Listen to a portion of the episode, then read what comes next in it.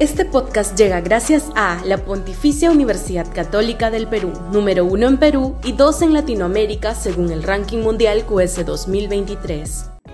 Este podcast llega gracias a Grupo Pragda. Desarrollamos negocios para crear flujo de efectivo y patrimonio para nuestros asociados.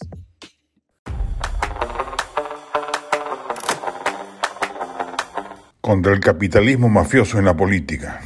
Es imperativo que la élite empresarial, académica y sindical reingrese a la arena política y recupere los fueros de un ámbito de acción que ha sido capturado por las mafias ilegales que pululan en nuestro país. El narcotráfico, la minería ilegal, la trata de personas, el tráfico de tierras, el transporte informal, el contrabando, etcétera. El capitalismo delictivo ha capturado los partidos y prácticamente todos los poderes públicos, alcaldes, gobernadores, congresistas, ministros y hasta llegó a la presidencia bajo el mandato de Pedro Castillo, alejando de la política los mejores cuadros técnicos y académicos. Con su capacidad de financiamiento ha logrado además asegurar su presencia dominante en cuanta campaña electoral se despliega. La desafección política es un mal global pero en el Perú alcanza ribetes mayúsculos por algunas razones particulares y ello le abre las puertas a las mafias que aprovechan el vacío generado.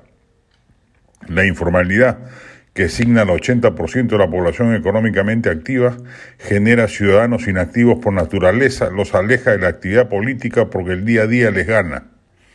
La despolitización universitaria ha roto la cadena de transmisión generacional que antes la política tenía, recogiendo cuadros de renovación de las canteras estudiantiles. La crisis pavorosa de los medios de comunicación ha destruido una atmósfera de discusión política que de alguna manera complementaba las calles como campo de acción de debates y polémica. La politización de la justicia ha hecho que los mejores se desanimen de ingresar a un terreno del que van a salir mal parados con una mochila de juicios y persecuciones judiciales aplastantes. Por eso la importancia de las reformas políticas que propendan a la ruptura de esta porosidad de la democracia respecto del capitalismo delictivo. La aprobación de la bicameralidad y la reelección es una gran noticia. Ahora toca complementar ello con otras reformas consecutivas pero básicamente con la manutención de las primarias abiertas, simultáneas y obligatorias, las llamadas paso, que le otorguen a la ciudadanía poder sobre las cúpulas partidarias que tienen incentivos perversos para permitir la influencia de dichas mafias. Las paso le rompen el espinazo a los dineros mafiosos que se quieren perpetuar en la vida política.